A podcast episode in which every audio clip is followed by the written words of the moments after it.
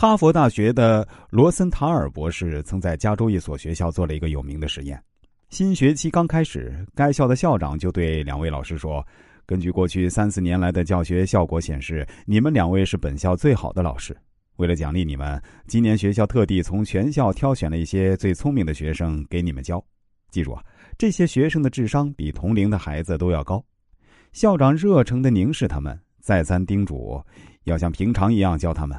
不要让孩子或家长知道他们是被特意挑选出来的。两位老师非常高兴，感受到自己受到特别的对待和重视，感受到校长对自己的殷切期望和信任，从此啊更加努力教学了。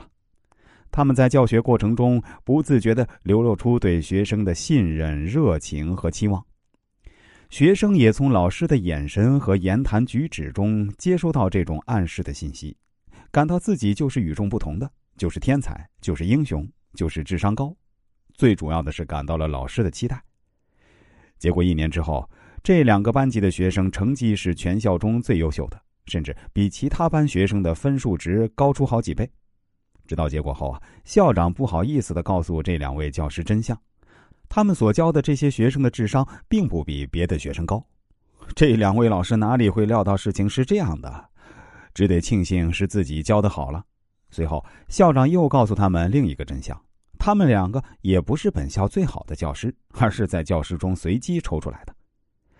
正是学校对老师的期待，老师对学生的期待，才使老师和学生都产生了一种努力改变自我、完善自我的进步动力。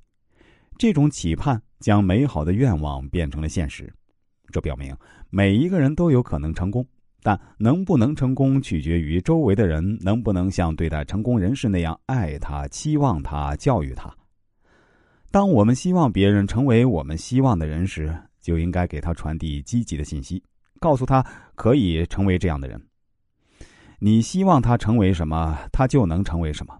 当他有了天才的感觉，他就会成为天才；当他有了英雄的感觉，他就会成为英雄。作为老师和家长，如果希望孩子变得更好，就要尽量鼓励他、夸奖他，告诉他们行。在你的热切期待中，他们能发生翻天覆地的变化。如果总是批评他们，暗示他们马尾穿豆腐提不起来，朽木不可雕，那他们就会觉得自己真的不行，就会自暴自弃，不求进取，就会真的堕落下去了。